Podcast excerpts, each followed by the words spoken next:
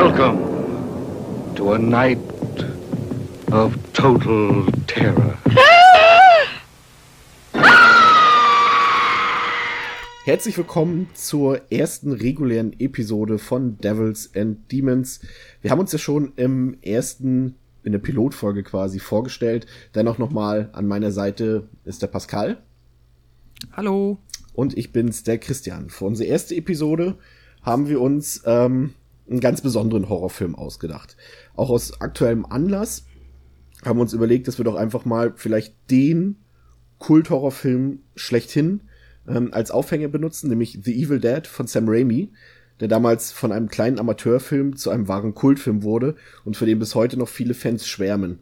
Und vor allem ein Film, der auch dafür sorgte, dass quasi, ja, wie sagt man, ähm, die, die Jugendschutzbehörden überhaupt auf das Medium Film richtig aufmerksam wurden und angefangen haben, hinsichtlich Tanz des Teufels, wie man den Tanz der Teufel, wie man den Film ja auch auf Deutsch nennt, ähm, angefangen hat, Filme zu indizieren und zu beschlagnahmen.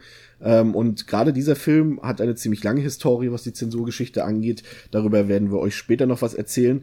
Aber der aktuelle Anlass ist, dass der Film jetzt tatsächlich zum ersten Mal seit der damaligen Kinoveröffentlichung ungeschnitten in Deutschland ansehbar ist. Das heißt, er wurde jetzt, während ihr diese Episode hört, äh, könnt ihr euch den Film ganz regulär, ganz normal, wie ein normaler normaler Actionfilm oder Science-Fiction-Film könnt ihr in den Laden gehen, in den Mediamarkt und könnt euch The Evil Dead kaufen. Der Film ist sogar ab 16 freigegeben worden, direkt von der Beschlagnahmung runtergestuft auf die 16er Freigabe. Und der Film hat tatsächlich in ausgewählten Kinos, in ausgewählten Städten auch nochmal, äh, ja, ein richtiges Kinoscreening bekommen. Und der Pascal, der hat sich das in Hamburg angeguckt. Und Pascal, wie war's? Das muss doch eigentlich ein tolles Erlebnis gewesen sein, oder? Ja, es war der Hammer. Ähm, das ist hier in Hamburg im Savoy Kino im Rahmen des Filmclubs gewesen. Die haben dann, die zeigen immer sonst einmal im Monat einen Filmklassiker und haben jetzt nochmal eine extra Vorstellung gemacht und am letzten Samstag, wir nehmen das jetzt ja mal so behind the scenes mäßig am Mittwoch auf und am 25. habe ich den hier gesehen. Ähm, Kino war annähernd ausverkauft und ja, die Stimmung war super. Es hat immer richtig viel Spaß gemacht, sich den im Kino anzugucken. Und gerade diese Filmclub-Atmosphäre ist halt auch immer so, im Endeffekt kennt jeder den Film. So, das heißt, äh, ich glaube, vielleicht zwei, drei Leute da haben wir zum ersten Mal gesehen. Und dementsprechend ist das auch alles ein bisschen lockerer und dann wird dann halt auch viel gelacht oder ähm, ja, so, da muss jetzt niemand ähm, quasi äh, ganz sich da zurücknehmen bez bezüglich solchen Sachen. Das ist sehr, sehr cool. Und äh, ja, war geil. Cosplays gab es diesmal keine, aber da hat der Film ja auch eigentlich nicht so wirklich, also du, außer du machst dir sehr, sehr viel Aufwand. Ähm, ja, nee, er hat mega viel Spaß gemacht. Ähm, der Film ist ja, ja, ich weiß nicht, wann hast du den das erste Mal gesehen? Ähm, ja, das war tatsächlich damals so ein bisschen ähm, Dorfmythos und Dorflegende, sage ich mal. Also gerade zu dem Zeitpunkt, wo ich, was ich ja in der Pilotepisode schon gesagt hatte, wo ich angefangen hatte, Horrorfilme zu gucken. Und äh, wir hatten dann auch ein paar ältere Leute ähm, in, in unserem Bekanntenkreis, die halt schon 16, 17, teilweise 18 waren. Und es war halt auch noch so ein bisschen zu der Zeit, wo es auch noch Videotheken bei uns gab. Und ähm, da haben sie auch immer gesagt, ja, Tanz der Teufel, das, das dürft ihr euch nicht ansehen, das ist wirklich das, das Schlimmste, was es gibt. Und dann haben sie auch so von Szenen, das betrifft auch Freitag der 13. zum Beispiel, von Szenen erzählt, die dann später im Film gar nicht drin waren, einfach nur um uns Angst zu machen und um uns so ein bisschen zu zeigen, das was Aha. verboten ist. Aber wir haben den schon gesehen und ihr nicht, so in dem Stile. Und mhm. ähm, ja, ich hatte dann ähm, auf Ebay, weil ich auch da natürlich noch nicht wusste, dass es halt geschnittene Filme gibt und verbotene Filme etc., ähm, bei eBay den Film gefunden auf einer Videokassette. Hab den dort äh, von einem Kumpel kaufen lassen. War da ganz stolz, dass ich diese Tanz der Teufel äh, Videokassette hatte. Da stand dann auch noch so schön plakativ drauf, neue Version. Da dachte ich schon, ah, das muss was Gutes sein, neue Version. Wusste nicht, dass neue Version eigentlich für gekürzte Version steht in dem Fall. und hatte mich schon gewundert und dachte so, ja, der war ganz nett, der Film, aber wieso ging der jetzt nur eine Stunde, dachte ich. Und äh, ja, dann kam ich dem langsam auf die Schliche, dass es dann doch äh, sowas wie gekürzte Filme gibt und Sachen, die es so gar nicht gibt. Aber ähm, über bestimmte Quellen konnte man den Film dann doch sehen und ich habe ihn dann auch irgendwann ungeschnitten gesehen. Und er war, ja, da kommen wir ja später noch zu, aber das war so, so der Anfang von diesem Film, mit dem ich Kontakt hatte. Und wie war es bei ja. dir? Ich habe den ähm, auch relativ spät erst gesehen. Ich wusste zwar schon immer, ähm, dass es diesen Film gibt, aber habe tatsächlich ähm, lange Zeit nur sehr oft, weil der auch auf dem Fernsehen lief, ähm, äh, Armee der Finsternis gesehen. Ja. Und ja, bin darüber dann halt irgendwann, hatte ich mal erzählt, als dann so mein Interesse für den Horrorfilm geweckt worden ist, mich da ein bisschen schlau drüber gemacht, dass es ja noch zwei Filme gibt, die davor spielen. Und habe mir den dann auch auf, äh, ja, wie auch immer, auf welchem Wege ähm, ähm, ich es dann geschafft habe, den ungeschnitten zu sehen. Ja, ähm, ich kann ja mal zur Inhaltsangabe, beziehungsweise ich kann dir überhaupt mal erzählen, worum es in dem Film grundsätzlich geht. Gerne. Das ist in diesem Fall erschreckend einfach. das ist nämlich nicht sehr komplex. Ich glaube, das wird noch häufiger vorkommen, wenn wir über äh, diverse Horrorfilme reden, dass die ja. Inhaltsangabe sich sogar teilweise immer gleich anhören wird. Genau. Also, äh, es spielen ähm, grundsätzlich nur fünf Leute in diesem Film mit. Das sind fünf Studenten, die ähm, aus Michigan von der äh, Michigan State University ähm, einen Ausflug machen. Äh, die haben Spring Break und haben sich dafür entschieden, eine alte Hütte zu mieten und dort ein Wochenende zu verbringen. Ähm, genau, und ja, so fangen wieder viele solcher Filme an. Die fahren dann dorthin. Auf dem Weg dahin ist schon so ein bisschen, ähm, geht schon so das erste schief. Die werden fast von einem Truck erwischt und naja, im Endeffekt fahren sie dann irgendwann über eine Brücke, die auch schon kurz davor ist, zusammenzubrechen ähm, und landen dann irgendwann bei dieser besagten Hütte. Und ja, am Anfang alles noch sehr normal, alles sehr unspektakulär verbringen sie dann den ersten Abend an dieser Hütte, wo man dann zum ersten Mal merkt, dass da nicht alles so ganz mit rechten Dingen zugeht. Ähm, ich kann nur mal kurz erzählen, was für Menschen das überhaupt sind. Das sind nämlich einmal ähm, Ashley Ash Williams, gespielt von Bruce Campbell. Der ist halt mehr oder weniger die Hauptrolle in diesem Film. Ähm, und auch in den, die da noch folgen sollen. Dann gibt es noch Scotty, gespielt von Richard Demanicore. Und die drei Frauen Cheryl, Ellen Sandweiss, Linda, Betsy Baker und Shelley, gespielt von Theresa Tilly.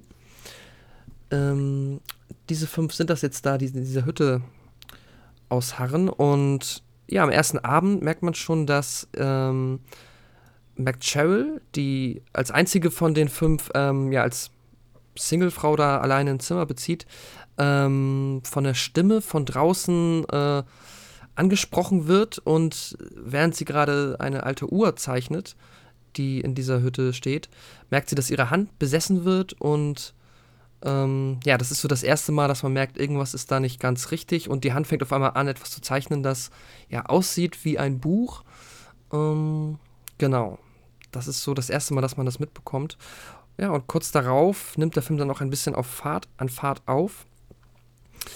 Denn die fünf entdecken einen Keller und zwar ähm, finden sie dort auch etwas, und zwar das Necronomicon, das altbekannte Buch der Toten, ursprünglich ja ähm, erfunden von H.P. Lovecraft, in einer sehr ja, gruselig aussehenden Variante dort in diesem Keller zu finden und noch diverse Tonbänder. Und äh, wie es dann so kommt, schleppen sie den ganzen Kram mit nach oben und lassen einfach mal diese Tonbänder laufen und lesen bzw. durchblättern parallel dazu dieses ja, sehr gruselige Buch. Und ja, auf diesen Tonbändern sind alte Beschwörungsformeln quasi wiedergegeben von jemandem, der vorher in dieser Hütte gewohnt hat. Und diese ähm, führen dazu, dass sich draußen im Wald etwas regt. Was dann im Endeffekt für all das sorgt, was noch folgen soll. Ähm, ja. Das klingt, ja, klingt, klingt tatsächlich ja äh, sehr, sehr stereotypisch, wenn man das aus heutiger Sicht so mhm. betrachtet. Aber für die damalige Zeit war es halt noch längst nicht so abgedroschen, wie es, wie wir es jetzt zum Beispiel ja auch persifliert von Kevin in the Woods zum Beispiel kennen. Damals mhm. halt war das schon wirklich was Neues. Und ähm, der Regisseur Sam Raimi, der war damals, als der Film gedreht wurde, gerade mal Anfang 20. Und er hatte zuvor schon mit seinen ähm, befreundeten Studenten, sag ich mal, ähm, Kurzfilme gedreht, unter anderem den Film Within the Woods, den man sich auch, äh, glaube ich, in sehr schlechter Qualität, hast mhm. du gesagt, im Internet angucken kann. Hab's mal versucht. Ähm, der aber quasi in, in seinen Grundzügen schon so grob diesen Handlungsablauf mit drin hat, oder zumindest das, was, was, was sich Sam Raimi unter Evil Dead vorgestellt hat, oder damals noch Book of the Dead hieß der Film ja ursprünglich, ähm, was er sich dafür gedacht hat, als Kurzfilmvariante. Und ähm, er hat dann später sich etwas mehr Budget an die Hand genommen ähm, Gibt es auch ein paar lustige Geschichten zu, wie es zu dem Budget kam und wie die Leute auf ihn aufmerksam wurden. Und hat dann diesen Kurzfilm als vollen Spielfilm, in dem Fall halt The Evil Dead, äh, produziert und hat das auch weiterhin zusammen mit seinen äh, bekannten Studenten und mit bekannten Freunden etc. gemacht. Da ist zum Beispiel äh, der Josh Becker drunter gewesen und Scott äh, Spiegel oder Spiegel, wie man es auch immer will, der mhm. dann auch später selber äh, ein paar erfolgreiche Horrorfilme gedreht hat, wie zum Beispiel Intruder oder in Deutschland kann man den unter Blood Knight. Und auch sein Hauptdarsteller, ähm, Bruce Campbell, das war auch ein sehr enger Freund von ihm. Die kannten sich schon aus Kindheitstagen und haben immer viel zusammen gemacht, auch was dann halt dieses Filmschaffen angeht. Und äh, der Rest der Crew bestand dann mehr oder weniger aus Novizen und teilweise auch aus, aus Laien. Gerade bei den, bei den weiblichen Darstellerinnen, war, die waren eigentlich alles Laiendarsteller. Also die hatten jetzt noch keine große ja. Erfahrung mit Schauspiel etc. Und ähm, ja, das Budget, das betrug 350.000 Dollar. Ähm, und damit konnte man tatsächlich nicht so viel anfangen, wie man dachte. Also ich weiß nicht, ob du die, die ganzen Stories kennst. Also sie haben ja dann quasi in einer, einer wirklich verlassenen Hütte gedreht. Ja, genau. Die, die auch ohne Strom war und, und wo es keine Verpflegung gab, etc. Und sie mussten dann künstlich Strom erzeugen und haben die Hütte auch selbst dann als Nachtlager benutzt. Also sie sind dann nicht irgendwie in teure Hotels oder so gefahren, sondern sie haben dann auch in dieser Hütte ähm, übernachtet. Und ähm, zum Beispiel den Keller, den du angesprochen hast aus, dem, aus, aus der Inhaltsangabe. Den ähm, gibt's gar nicht. Genau, den gibt's gar nicht. Die mussten sie dann, glaube ich, die haben es, glaube ich, selbst bei Sam Raimi im Keller selbst dann gedreht, in seinem eigenen Haus. Und äh, es gab da viele Sachen, die doch schief gegangen sind. Irgendwie ist der, der Auto, das Auto von, von Sam Raimi ist noch in so einem Bach gestürzt und, und so lauter kleine Sachen, die halt so schief gehen bei seiner ersten Filmproduktion. Aber das ist auch etwas, was so, so, eine, so eine Produktion charmant macht, finde ich. Ja, ist auch verrückt, wenn man sich mal ähm, also ich habe mich auch im Nachhinein jetzt nochmal sehr intensiv mit diesen ganzen Geschichten auseinandergesetzt, wie der Film produziert wurde. Und auch solche Sachen, wie du gerade erwähnt hast, der Keller ist nicht da. Das heißt, in dem Moment, wo man quasi sieht, wie Ash in den Keller geht und sich dann umdreht und wieder nach oben guckt, das ist dann einfach mal fünf Monate später gedreht worden in einem ganz anderen Ort. Das ist schon ganz lustig. Und ja, ich habe auch mir noch ein bisschen was, also ich glaube, die Drehbedingungen zu Within the Woods, diesen ähm, Prototyp, den sie vorher erstellt haben, die waren noch mal eine ganze Ecke härter, weil da hatten sie, glaube ich, ein Budget von 2000 Dollar. Und haben es ja aber auch genauso gemacht, sind ja auch rausgefahren auf eine Hütte. Ähm, ja, ich weiß nicht, ob man den Film irgendwo noch in besserer Qualität sehen kann. Also ich kann das nicht empfehlen. Auf YouTube gibt es den, aber das ist ja ziemlich unwatchable. Das ist halt wirklich unterste Qualität leider. Die Dreharbeiten, die gingen ja auch gar nicht so lange. Also es ist, äh, waren wohl nur drei Monate, was für so ein, okay, was für eine so Low-Budget-Produktion jetzt ähm, in dem Sinne nicht so viel ist, aber die, die, ähm, sag ich mal, so die ersten fünf, sechs Wochen war zum Beispiel die Crew vollständig am Set, aber dann mussten oft aus irgendwelchen anderen Verpflichtungen mussten dann einige Darsteller auch wieder von den, von den Darstellerinnen einige das Set verlassen. Und ähm, da mussten dann teilweise ähm, die männlichen Crewmitglieder mussten dann äh, mussten dann so geschminkt werden, dass sie in diese Rollen schlüpfen können von den mhm. weiblichen Darstellerinnen. Das fand ich eigentlich ganz witzig, auch so gerade wenn, äh, ist ja schon, sei ja schon mal vorweg verraten, dass ähm, die Damen und auch ähm, der Kumpel von Ash ähm, Scotty. Ja, Scotty zu Dämonen werden und dann öfter auch mal Leichenteile rumliegen und Arme zu sehen sind und sowas und die mussten dann quasi, das hat man äh, Fake Stamps genannt, äh, wo dann halt Crewmitglieder dann diese Arme simulieren mussten oder irgendwelche Körperpartien, weil halt die Hauptdarstellerin oder die Darstellerin nicht mehr am Set sein konnten. Das war eigentlich ganz witzig. Ja, auch das, die mussten ja auch mal ewig in ihrer Schminke bleiben. Das ist ja auch brutal. Das stimmt. Äh, glaube auch Ash ist hat auch, die haben diverse Male auch einfach in ihrer Schminke geschlafen, weil du hast natürlich an so einem Set nicht die Möglichkeit, erstmal ja und jetzt in die Maske und nochmal alles von vorne. Richtig, wer das so von heutigen Filmproduktionen kennt, weiß, dass es schon mal so sieben, acht Stunden dauern kann, bis da so ein Mensch als Zombie oder Dämon oder so oder als Monster hergerichtet ist. Und mm. für mhm. so eine Low-Budget-Produktion das jedes Mal zu machen, zumal du ja auch da nicht die Möglichkeit hattest, weil ja, wie gesagt, deren ähm, Lager für, das, für die Crew ja halt auch diese, dieses, diese verlassene Hütte war. Ähm, war, glaube ich, nicht ganz einfach. Umso erstaunlicher ist es dann, ähm, dass sie dass sie es fertiggestellt bekommen haben halt nach diesen drei Monaten und und er wurde dann auch gezeigt so beim paar ähm, Filmfestivals glaube ich und ähm, es hat sich auch zunächst erstmal so keinen Verleih für den Film gefunden, weil halt auch schon damals viele Produzenten und so dachten, na, ob das was ist, das ist ziemlich brutal, äh, ziemlich straight to the face die Gewalt, was auch damals gerade für, für das amerikanische Kino wirklich was Neues war. Also es gab natürlich immer schon auch Gewalt im Kino, aber so in dieser Art und Weise, dass wirklich komplett da rumgesplattert wird und dass da Eingeweide und sowas zu sehen sind, das war halt wirklich was Neues. Und ähm, es kam aber so, dass äh, ausgerechnet und der Horrorautor schlechthin Stephen King hm. ähm, diesen Film gesehen hat und eine Besprechung äh, veröffentlicht hat, in der er den Film wirklich ähm, ja über alle Maßen gelobt hat. Und wenn Stephen King sowas sagt, der halt auch zu dem damaligen Zeitpunkt schon ein erfolgreicher Autor war, ähm, dann hat sich natürlich auch ein Verleih gefunden für den Film, ne? Ja, genau, das hat tatsächlich sehr geholfen. Ähm, New Line Cinema war es dann im Endeffekt die sich dann entschieden haben, den Film in die Kinos zu bringen. Ähm, ja, ist schon ähm, ganz verrückt. Ich habe auch noch gelesen, das wusste ich vorher auch nicht, dass, als sie den Film geschnitten haben, einer der Coen-Brüder tatsächlich beim Schnitt geholfen hat. Stimmt. Ja. Und die sich auch davon haben inspirieren lassen, von dieser Idee, erst den Film mit ganz, ganz kleinem Budget zu machen, als Prototyp, und dann quasi mit dem hausieren zu gehen, um das Geld zusammenzusammeln für den eigentlichen Film die, der Film selbst, der wurde ja auch damals sehr, sag ich mal, selbst schon für damalige Verhältnisse, aber halt auch aufgrund der Produktionskosten oder der Niedrighaltung der Produktionskosten auf 16 Millimeter Film aufgenommen und der wurde dann später halt für diese Kinoveröffentlichung auf 35 Millimeter aufgeblasen. Ich glaube sogar auf 8, oder? Ich weiß es gar nicht. Ich glaube, mir war so 16, aber. Super 8 mm Film. Doch, doch. Kann auch sein, ja, stimmt. Bin ich mir recht sicher. Ähm, und äh, das, diese, diese, dieses Aufblasen auf 35 mm dann für die Leinwand, die hat dann halt für diesen heute so markanten, körnigen und groben Look gesorgt, der halt aber auch ziemlich zur Atmosphäre des Films beiträgt. Und was ich noch ganz interessant war, ist, dass sie halt am Set selbst den Ton nicht aufgenommen haben, sondern der Ton dann im Nachhinein komplett im Tonstudio halt entstanden ist, weil auch da ist wieder einige Probleme mit der Produktion gab, dass zum Beispiel einige Geräte einfach viel zu laut waren, so dass man, mhm. wenn die Dialoge zum Beispiel live auf Kamera aufgenommen worden wären, hätte man sie einfach nicht gehört. Und so wurde das alles so ein bisschen nachvertont und das hört man gerade ziemlich gut in der Eingangssequenz, in dem die äh, fünf Jugendlichen quasi ähm, hinfahren zu der Hütte und halt, du hast ja gesagt schon, äh, dann diesen LKW kreuzen und so weiter. Diese Geräusche, diese Soundkulisse, die du hörst, die klingt schon sehr sehr nach, nach Studio, muss ich sagen, so dieses, dieses, ja. dieses Hubgeräusch und so weiter, da merkt man auf jeden Fall, dass es halt nicht direkt auf Kamera aufgenommen wurde, der Ton. Nee, eben auch das, es gibt diese eine Szene, wenn sie ähm, äh, das Auto auspacken und dann ähm, bekommt Ash halt irgendwie so eine Tasche in den Bauch und dann macht das so, um! Ja. Das merkst du auch komplett, das ist wie halt, ähm, ja, einfach nochmal drüber gesprochen, sehr witzig. Es gibt, ja, gibt sogar tatsächlich auch ein paar Momente, wo absolut gar nichts zu hören ist. Das ist, glaube ich, wo ähm, Scott, Scotty die, die, die Hütte betritt. Da ist einfach mal komplett Stille, so für fünf, sechs, sieben Sekunden, wo einfach gar kein Toneffekt und gar keine Musik läuft. Mhm. Ähm, ja, ähm, was ist das?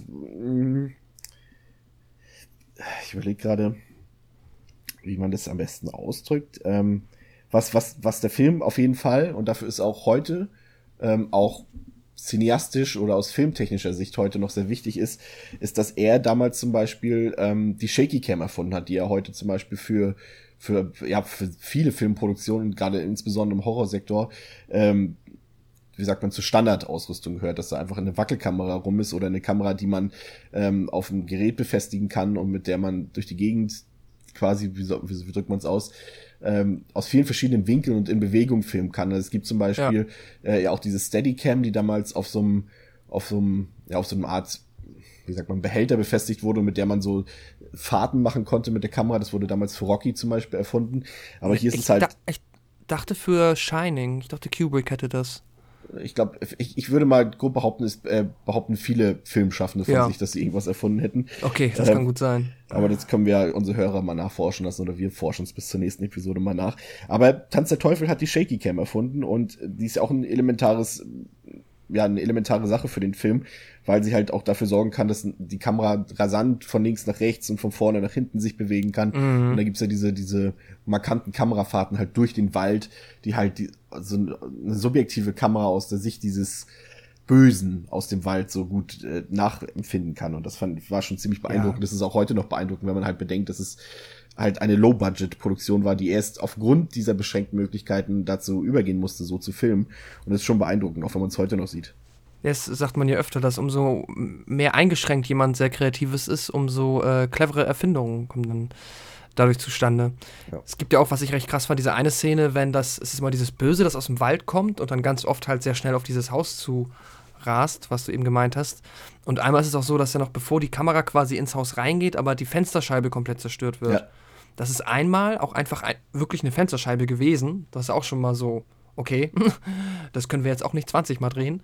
Ähm, und zudem halt auch, glaube ich, eine sehr, sehr ähm, elaborierte Konstruktion gewesen. Da haben sie irgendwie, glaube ich, die Kamera auf so einer, ähm, ja, auf einem Balken gehabt und dann vorne noch einen Balken weg, sodass der quasi aus dem toten Winkel die Fensterscheibe zerstört, bevor die Kamera dann quasi nachgeht.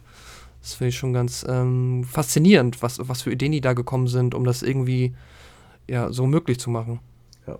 Und äh, was wir bereits schon angesprochen hatten, war halt diese überdimensionierte Gewalt, äh, die der Film gezeigt hat, was halt damals wirklich für, für okay, für einige Genre, richtige Genres Kenner, sage ich mal, gab es halt auch schon ein paar andere Filme von Romero zum Beispiel, die ja auch nicht gerade mit Gewalt gegeizt haben, aber es war halt hier schon eine ganz andere Nummer, in dem Sinne, weil hier die Leute halt teilweise zerstückelt wurden und die Gedärme rausgeflossen sind, etc. Und ja. der hat quasi, äh, ich fand es so schön formuliert, wie jemand gesagt hat, dass er eine neue Ebene des Guten wie auch gleichzeitig des schlechten Geschmacks gesetzt hat in dem Film. Und äh, ja, es gibt ja auch ein paar strittige Szenen in dem Film, also um diese Szene schon mal vorwegzunehmen. Ähm, gibt es ja eine Vergewaltigungsszene, aber nicht eine, also Vergewaltigungsszenen sind per se, bin ich ehrlich gesagt, um das auch schon mal vorwegzunehmen, bin ich nie so ein Fan von. Ob, sowas will man eigentlich nicht unbedingt auf der Leinwand sehen, zumindest ich nicht, weil es auch generell einfach was, es ist halt was anderes, als wenn jemand einen auf der Leinwand ermordet und es halt einfach eine Filmszene ist und eine Vergewaltigung ist schon nochmal was ganz anderes, finde ich, weil da der, der, die Sexualität halt auch noch mit reinspielt und es ist halt einfach so eine, ja, ich finde es immer unangenehm, sowas zu sehen, ganz einfach. Aber hier in dem Film gibt's halt eine Tree-Rape-Szene, das heißt, ähm, eines der Mädchen läuft quasi in den Wald und ähm, wird dort von, von, von einem Baum quasi gefangen genommen und die Äste schlingeln sich dann um sie herum und, und äh, penetrieren sie dann quasi. Und das war schon auch in der, in dieser Ex ja, wie soll man sagen, also das wurde so explizit gezeigt, dass es auch wirklich für den Zuschauer unangenehm ist und man mhm. sich auch dann wirklich fragt, what the fuck, was ist da so gerade passiert? Ich weiß nicht, was hast du gedacht, als du die Szene das erste Mal gesehen hast? Ja, es ist halt, ähm, muss man ja auch nochmal erwähnen, auch wenn man immer von einem Horrorfilm spricht, auch der erste hat ja schon, jetzt noch weniger als äh, der zweite oder Armee der Finsternis, so eine leichte komö komödiantische Note immer noch mitschwingen. Und ähm, weil ich den Film auch von Anfang an so, auch mit so einer gewissen Trash-Note gesehen habe, ähm, hat mich das nicht so mitgenommen tatsächlich. Also ich habe das als sehr albern abgestuft, ähm, wie aber auch eh den ganzen Film.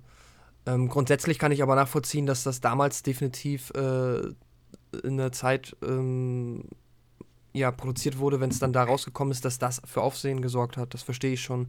Hat mich jetzt aber weil in dem Film passieren halt so, so viele schlimme Sachen. Es ist auch nicht komplett, es ist schon sehr explizit gezeigt, aber jetzt auch nicht irgendwie im äh, Hardcore-Porno-Bereich oder so anzusiedeln.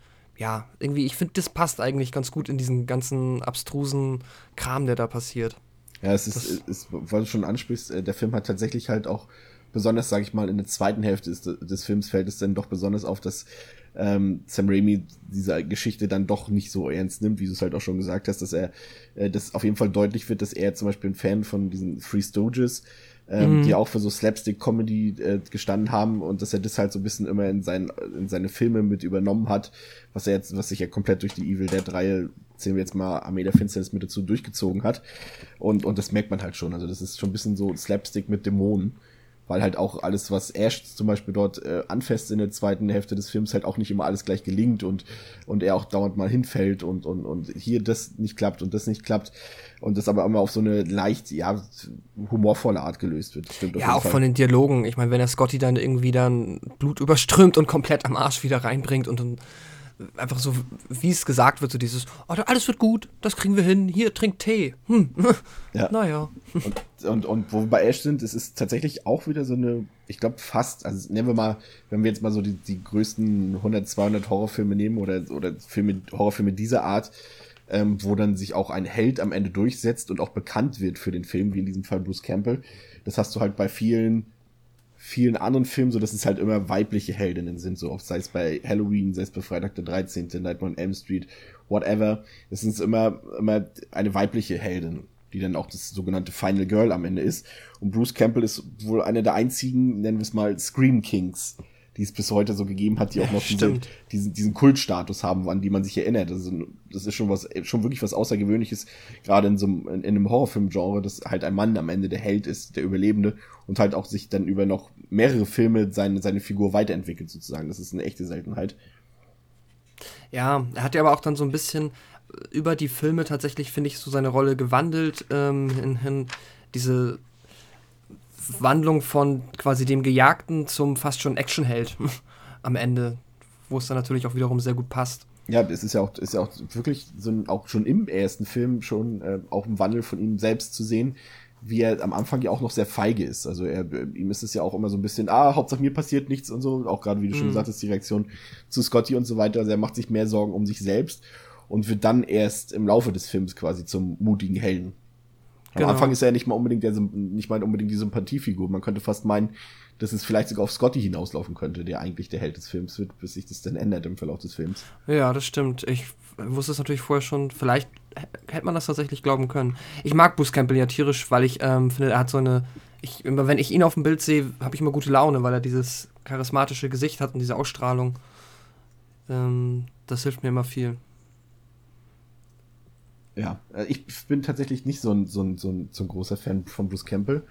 Ähm, ich finde find auch sein, ich finde auch die Figur des Ash, ähm, aber du kannst mir ja gleich mal sagen, vielleicht woran es liegt, ähm, dass, dass alle so äh, diese Figur von Ash so hypen. Ich meine, es gab ja später auch noch auch noch Comics, Comics, wo er der Held war und ähm, auch jetzt äh, die TV-Serie Ash vs. The Evil Dead und so weiter, dass es halt so eine Kultfigur geworden ist, finde ich eigentlich interessant, weil ich finde ihn eigentlich nicht wirklich sympathisch, auch in, im zweiten und im dritten Film nicht. Okay.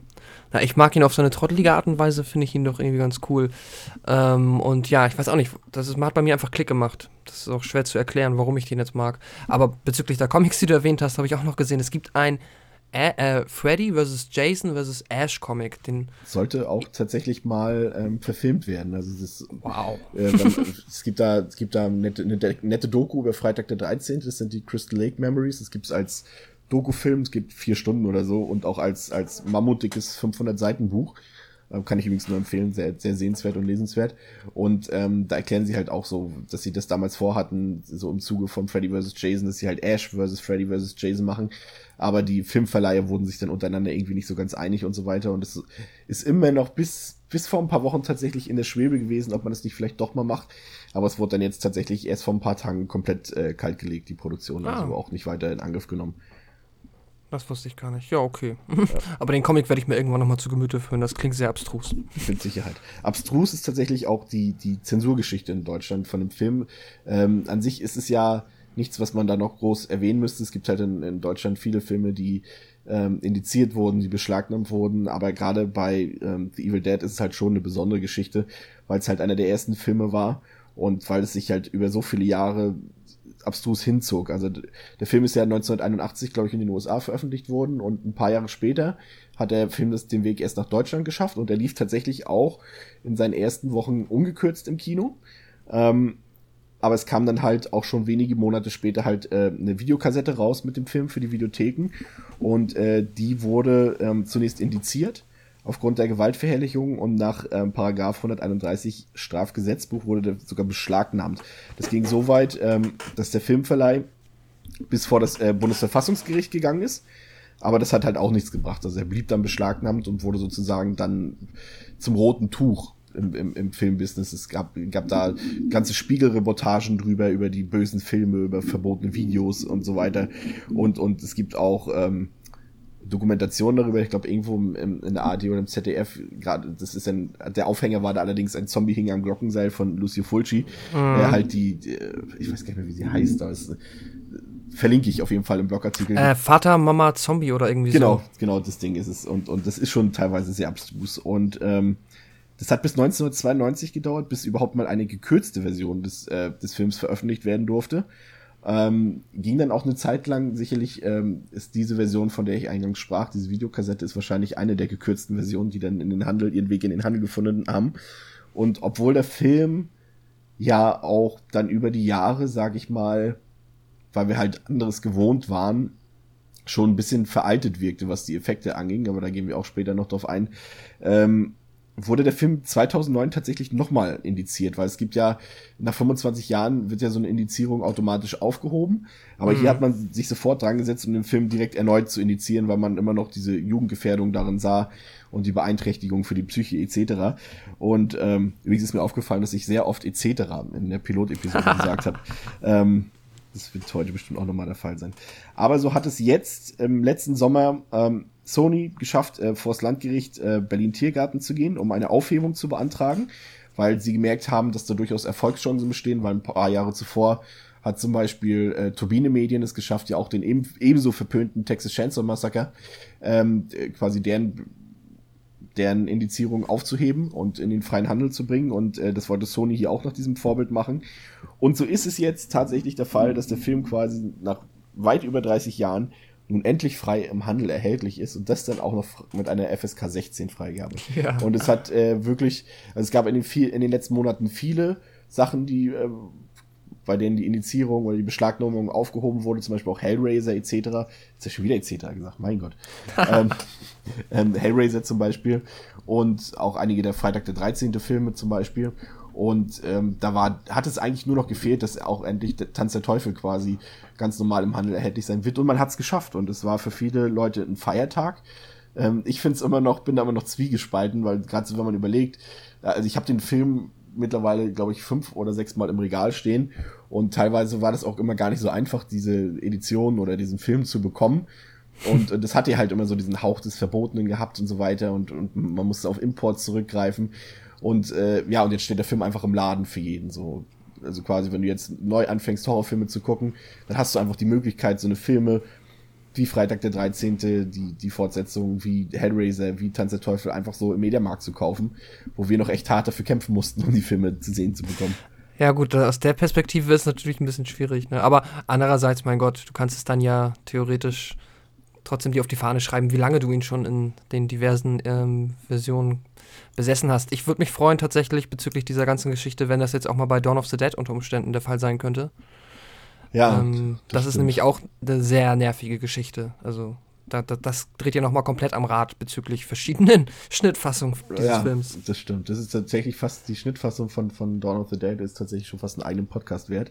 Ja. Aber wir werden ja definitiv mal über den Film sprechen, da können wir dann genauer drauf eingehen.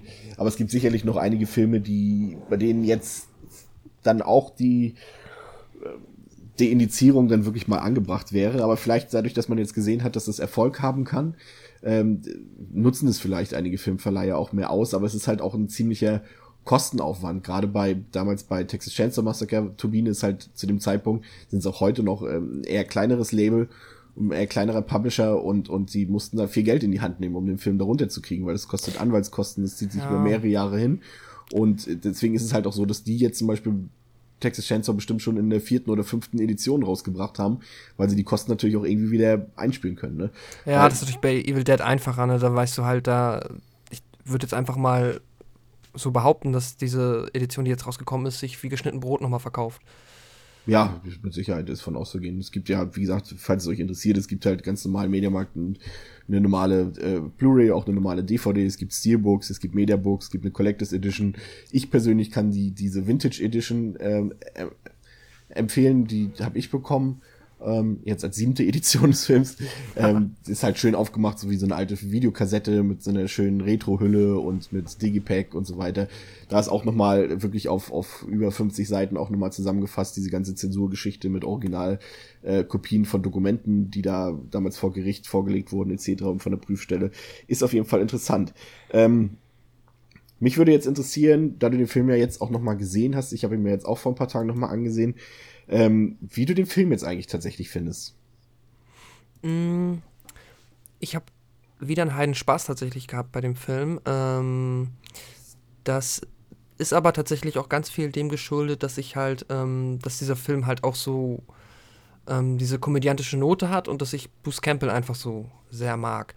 Jetzt objektiv, oder ja, objektiv ist es sowieso immer unmöglich, aber jetzt mal mh, mm, halbwegs im Vergleich zu anderen Horrorfilmen ist er jetzt halt als Film genommen nicht so unfassbar originell beziehungsweise stark. Er hat halt einige Sachen, die sind wirklich sehr cool gemacht. Und diese ähm, Humornoten, die immer wieder drin sind, finde ich auch heute immer noch witzig. Ähm, ja, aber bei mir ist da tatsächlich auch so viel von diesem Kult-Ding drin, dass ich den Film so sehr mag. Ähm, und auch immer noch so viel Spaß habe dabei, wenn ich den sehe. Und jetzt im Kino, muss ich sagen, war es tatsächlich halt auch nochmal besonders cool, weil, ja, halt das erste Mal im Kino und halt mit 100 Leuten im Kino oder noch mehr, die den Film auch alle mögen. Da ist ja sowieso die Atmosphäre nochmal direkt super. Oder beziehungsweise nochmal direkt, alles wird nochmal ums Doppelte quasi nach oben ähm, multipliziert, was da an, ähm, ja, was Spaß angeht. Doch, also ich finde, hab immer meinen Spaß mit dem Film, ich sag's mal so. Ja, ich, ich bin tatsächlich mittlerweile ein bisschen zwiegespalten. Also ich, ich erkenne immer noch im Film genau das, was, was ihn auch halt so ausmacht, dass es halt auch so eine Lehrstunde des Low-Budget-Filmmakings ist, dass du halt wirklich siehst, wie man aus wenig Geld wirklich einen atmosphärisch stimmigen, tollen Film machen kann an sich. Ne? Also das ist halt nicht immer mhm. eine Frage des Geldes, da müssen nicht 10, 20, 100 Millionen drin stecken, um eine Atmosphäre, um schöne Bilder, um, um, um, um was Interessantes zu erzeugen. Das kann man halt auch mit wenig Geld machen und es ist, sollte für viele äh, Filmschaffende immer noch ermutigend sein, dass man das halt kann, wenn man kreativ ist, wenn man Fantasie hat, dass man da auch was auf die Leinwand bringen kann, was halt auch 30, 40 Jahre später immer noch die Leute ins Kino bringen kann halt, ne? Oder, oder vor Vorfreude ja. jubeln lässt, dass der Film im Handel auf einmal steht. Aber was du schon gesagt hast, was halt heutzutage, oder für mich zumindest jetzt bei der Sichtung, extrem negativ aufgefallen ist, ist halt, dass er einfach wirklich keine besonders originelle Story erzählt. Ne? Es ist halt wirklich nicht besonders eigentlich die ganze Geschichte ist halt nicht besonders aufregend. Ich finde nicht, dass man da eine große Überra also ich finde, der Film ist nicht überraschend, also der hat nicht irgendwie, wo du denkst, oh, oh, toll, oh, und jetzt ist so ein Twist oder jetzt passiert das oder hier ist diese Charakterwendung drin. Der Film verläuft schon so ziemlich in den Bahnen, in denen man es auch erwartet. Das kommt natürlich häufig bei Horrorfilmen vor und wird heute auch nicht das letzte Mal sein, dass ich das sage. Aber ich finde ihn halt nicht besonders, auch nicht besonders toll erzählt. Also ich finde ihn sogar stellenweise ein bisschen langweilig und dröge. Hat ja, er hat auch teilweise sehr seltsame Schnitte natürlich. Ähm, ich finde ich, wo man sich fragt, ähm, okay, und was ist jetzt dazwischen passiert? Beziehungsweise äh, der, der ähm, stockt manchmal ein bisschen, der stolpert manchmal ein bisschen vor sich hin. Gerade so in der ersten ja, Hälfte. Gerade, wollte ich gerade sagen, gerade so am Anfang, wo sie halt noch so auch noch zusammen Abend essen und auch schon die Fahrt dahin, die wirkt auch so ein bisschen ah, so nicht so wie später zum Beispiel die zweite Hälfte inszeniert ist, die ja dann wirklich so ein bisschen aus den Vollen schöpft. Aber mhm. gerade der Anfang wirkt noch so ein bisschen so wie so ein Amateurstreifen, was ja letztendlich auch mehr oder weniger war, aber, ja. aber irgendwie halt aus heutiger Sicht nicht besonders aufregend. Also das ist, ist man auch so, mhm. so gut, er entschädigt dann, wie gesagt, in der zweiten Hälfte, also da liegt, ist er dann, legt er sämtliche Langeweile ab und hat dann auch wirklich so ein rasantes, richtig wahnsinnig schnelles Tempo, wo mhm. man gar nicht mehr weg, sich gar nicht traut, irgendwie mal kurz zu blinzeln, weil halt so viel passiert ähm, und auch in einem, in einem enormen Tempo, wie gesagt, halt passiert. Das ist auf jeden Fall schon mal krass, aber die, die, die also was mir, um, um Punkt was mir da gefällt, ist wiederum, dass der, die, die zweite Hälfte halt so diesen Slapstick-Splatter hat, wo dann auch wirklich halt äh, kein, wie sagt man, keine Gefangenen mehr genommen werden und die erste Hälfte halt noch mehr von diesem Grusel lebt, von dieser Atmosphäre, von diesen Kamerafahrten mhm. durch den Wald und von, von, von ein paar Nebel, Schwaben, die da so durch die Schwaben nicht. Und die Spannung, die halt auch aufgebaut wird, ne? Und man halt weiß, dass irgendwann wird ja irgendwas passieren. Ja, irgendwann ist, wie sagt man immer, Hell breaks loose. Ähm, genau. Aber es ist, es spricht halt irgendwie nur diese oberflächlichen Reize an, sag ich mal. Also du, wenn du sagst, wenn du im Kino sitzt, sicherlich, also ich weiß jetzt nicht, wie es im Kino war, diesen Film zu sehen, aber ich kann es mir vorstellen, dann freust du dich halt, diese Effekte zu sehen und auch diese, diese auch diese Gewaltszenen, so blöd es klingt. Aber der spricht halt auch nur diese Reize an. Er erzählt halt keine Geschichte, er hat keine Figurenentwicklung. Und, und ähm, ja, da kommt bei mir natürlich halt auch dazu, dass ich halt auch diese Figur von Ash, also von Bruce Campbell, halt nicht besonders äh, reizvoll finde, sag ich mal. Ah, okay. Ja, gut, das ist natürlich ein bisschen schwieriger. Was mir noch aufgefallen ist, ähm, auch zum Beispiel am Anfang die Szene, wenn sie halt dann diese Uhr abzeichnet und ihre Hand auf einmal besessen wird. So, und danach ist einfach Abendessen. Ja. So, like, Nobody der, cares. Der hat, so ein paar, der hat so ein paar komische Momente, wo du denkst, ähm, okay, du, ihr zeigt jetzt das und dann kehrt ihr die Dramaturgie aber wieder zu einer völlig alltäglichen Situation zurück und ja. denkst so, da fragst du dich als Zuschauer, wenn du den Film das erste Mal siehst, hey, ist das jetzt passiert oder soll das passiert sein oder ist es nicht passiert? Und mhm. irgendwie so, das ist vielleicht, also das, beim ersten Mal, also ist der tatsächlich, wirkt der ein bisschen krude zusammengeschnitten, wenn man das so will.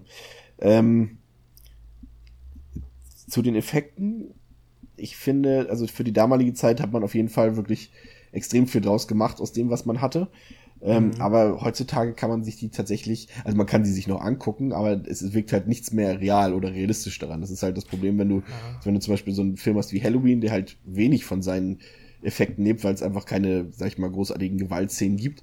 Äh, der funktioniert deshalb immer noch besser, finde ich, als jetzt zum Beispiel Tanz der Teufel, wo du halt siehst, dass da, ich weiß nicht, womit gearbeitet wurde, aber ich habe es immer so als so Mischung aus, aus ähm, Knete, äh, Ketchup Popcorn und Haferbrei gesehen, so wenn also diese Gehirne nachher rauslaufen und, ja. und, und diese Blutfontänen und sowas. Das wirkt alles schon, wirkt heute extrem künstlich, gerade wenn du jetzt auch noch das Medium Blu-ray hast, wo du das noch besonders gut siehst. Ja, das hast du auch im Kino und durch die ganzen ähm, Ränder von den Masken und so weiter auch.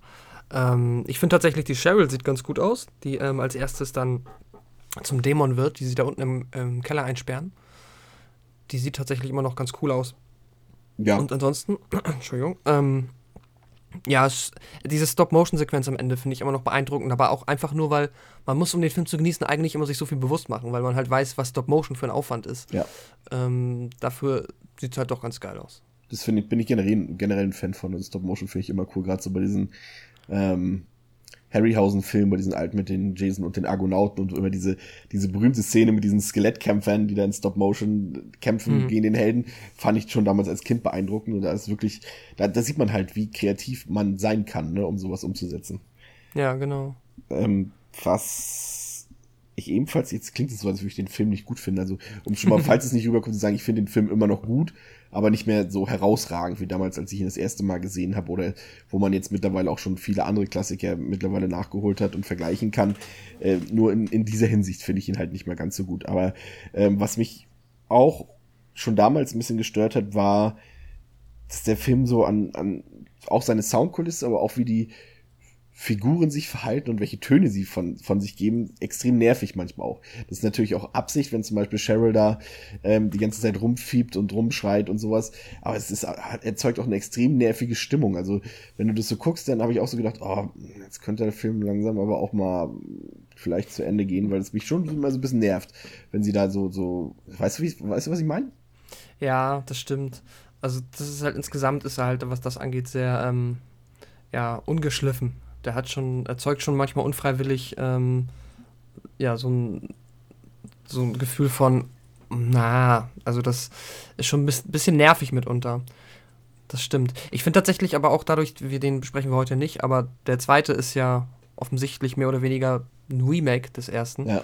Ähm, und auch weil ich weiß, dass ich den halt auch nochmal wesentlich besser finde, um das mal vorwegzunehmen ähm, finde ich es immer schön, quasi der erste ist für mich immer auch ein bisschen wie so ein Auftakt, dann so dieses, jetzt gucken wir einmal den von damals, wo man ja auch weiß, warum der mitunter halt noch hier und da ein bisschen ungeschliffen wirkt. Und dann gibt es nochmal die noch coolere oder noch lustigere Version.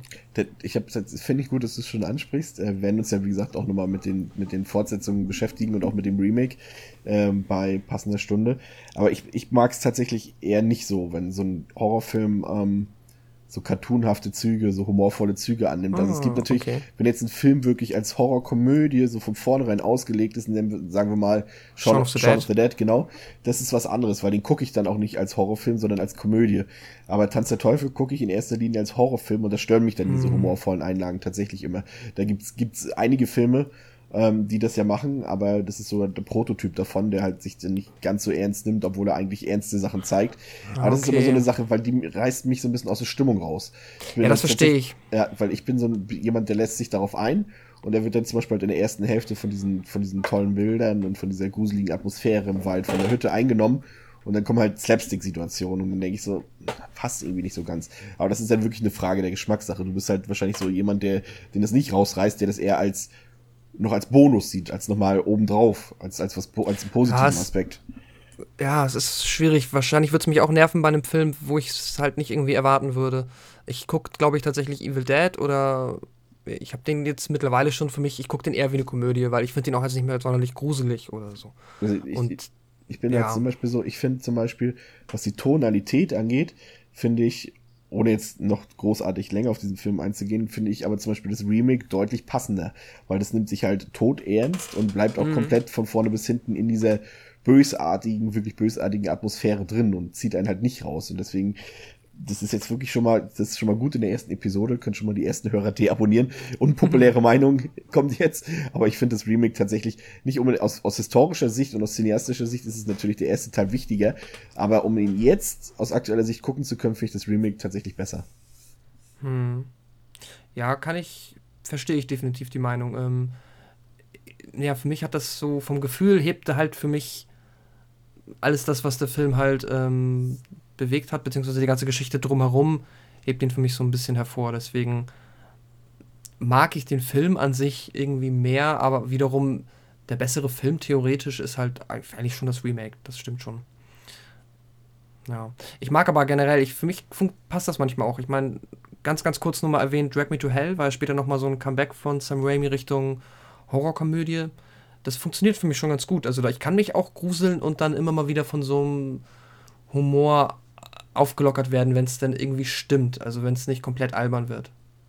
Ja, also was ich, ich mag es dann halt wieder so, dass wenn halt so ein bisschen so Meta-Humor reinkommt, wenn sie halt nicht sich selbst schlapp lachen oder halt Slapstick-Cuts passiert, sondern halt so Scream-mäßig, dass sie halt ähm, selber über, über Genre-Sachen lachen zum Beispiel oder über, über Sachen, die sich halt so eingebürgert haben, über bestimmte äh, Horrorfilmabläufe und so weiter, wenn sowas selbst parodiert wird, ohne halt mhm. halt die Ernsthaftigkeit so ganz rauszunehmen. Das, das ist eher so mein Ding.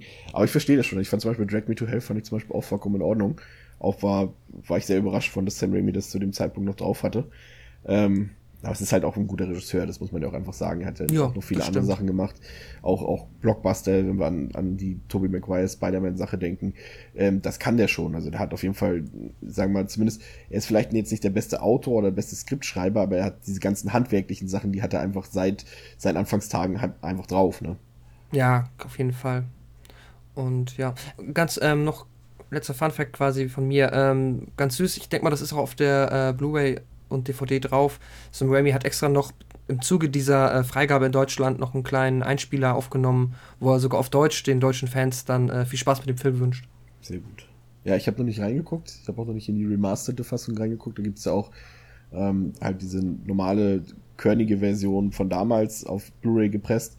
Ähm, aber es gibt halt auch eine remasterte Version, wo das Bild an die, ich nenne es mal vorsichtig, aktuellen Sehgewohnheiten anzupassen. Äh, Habe ich mir aber auch noch nicht angesehen. Soll aber nicht ganz so, nicht ganz so den Flair haben, weil ich finde, zu der Teufel passt das schon, dieses grobkörnige Bild, was auch immer so ein bisschen unscharf ist an einigen Stellen. Ja, wenn, wenn schon, denn schon, finde ich. Also dann jetzt irgendwie versuchen, was ganz Altes dann auf noch. Dann ist nachher so eine halbgare Sache, ist das dann. Weil du kriegst es ja auch nicht ganz raus. Das bleibt ja irgendwie der gleiche Film. Ja. Ähm, also du würdest sagen, du bist nach wie vor noch genauso begeistert von dem Film wie damals. Ja, ich habe mit, mit der Tanz der Teufel-Reihe immer Mordspaß, muss ich sagen. Ähm, ich kann aber auch vollkommen verstehen, wenn jetzt jemand, der das nicht so fühlt oder der auch den Kontext dahinter sich da nicht so schlau gemacht hat, den kann man, man kann nicht einfach jemanden vor den Film setzen und dann erwarten, dass der auch mega viel Spaß hat, wenn man das nicht ein bisschen weiß, worauf man sich da einlässt.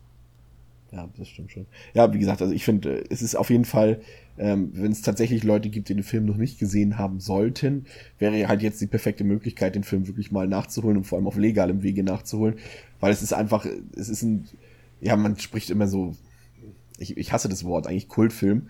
Ich, ich benutze lieber das Wort Klassiker, weil er halt wirklich auch wegweisend war für das ganze Horrorgenre und für das mhm. ganze, ganze Independent-Filmmaking etc. Es ist ein wahnsinnig wichtiger Film ähm, auf vielen Ebenen und, und den muss man auf jeden Fall gesehen haben. Es gibt, wird sicherlich Leute geben, die sagen, was? Also die den wirklich auch jetzt zum ersten Mal sehen und denken, das sieht alles billig aus, was soll das? Das habe ich schon tausendmal besser gesehen. Ja, aber der Film ist halt von 1981 und damals war das halt wirklich alles frisch und neu. Jetzt nicht unbedingt äh, storytechnisch, aber halt wie der Film gemacht wurde und mit welchen Mitteln er gemacht wurde und das ist einfach legendär und den muss man gesehen haben, wenn man irgendwie auch nur affin fürs Horrorfilm-Genre ist. Ja, das kann ich auf jeden Fall so unterschreiben. Und man wird auch keine ganz fürchterliche Zeit damit haben, denke ich. Nee, dafür ist der, der, Film ist ja auch, ist auch kurz und bündig. Ich glaube, war jetzt knapp 90 Minuten oder so geht der Film, glaube ich. Ähm, und, und, und das kann man auf jeden Fall sich mal angucken. Und sei es dann halt in so einer Atmosphäre, vielleicht jetzt nicht im Kino, das wird ja jetzt, ich glaube, die Spieltermine sind jetzt auch schon vorbei mittlerweile. Ähm, aber in geselliger Runde, allein um mal so die, die, den Retro-Gedanken, die Vergangenheit dann nochmal wieder ein bisschen aufleben zu lassen, kann man sich den auch in, in, der, in der schönen Filmrunde auf jeden Fall ansehen. Also, ja. Kann ich mir gerne. Ähm, ja, ich würde sagen, damit sind wir dann auch schon ähm, am Ende unserer ersten Episode. Ja, so schnell geht's. So schnell ja, ich geht's. auch. Tatsächlich schneller als gedacht. ähm, und beim nächsten Mal geht es tatsächlich um einen Film, so viel sei schon mal verraten, der tatsächlich einen, und du wirst es jetzt vielleicht noch gar nicht ahnen, tatsächlich einen Bezug zu Tanz der Teufel hat. Aber ein viel neuerer Film ist. Bis dahin ähm, wünschen wir euch viel Spaß, schaut euch Horrorfilme an, ähm, gibt uns ein paar nette Kommentare oder Likes, was auch immer. Ich weiß, es nervt, dass man immer sowas sagen muss, aber halt gerade Podcasts leben halt auch davon, von Mundpropaganda und von Bewertung. Ähm, ja, danke fürs Zuhören. Bis zum nächsten Und Mal. bis zum nächsten Mal. Tschüss, ihr Lieben. Tschüss.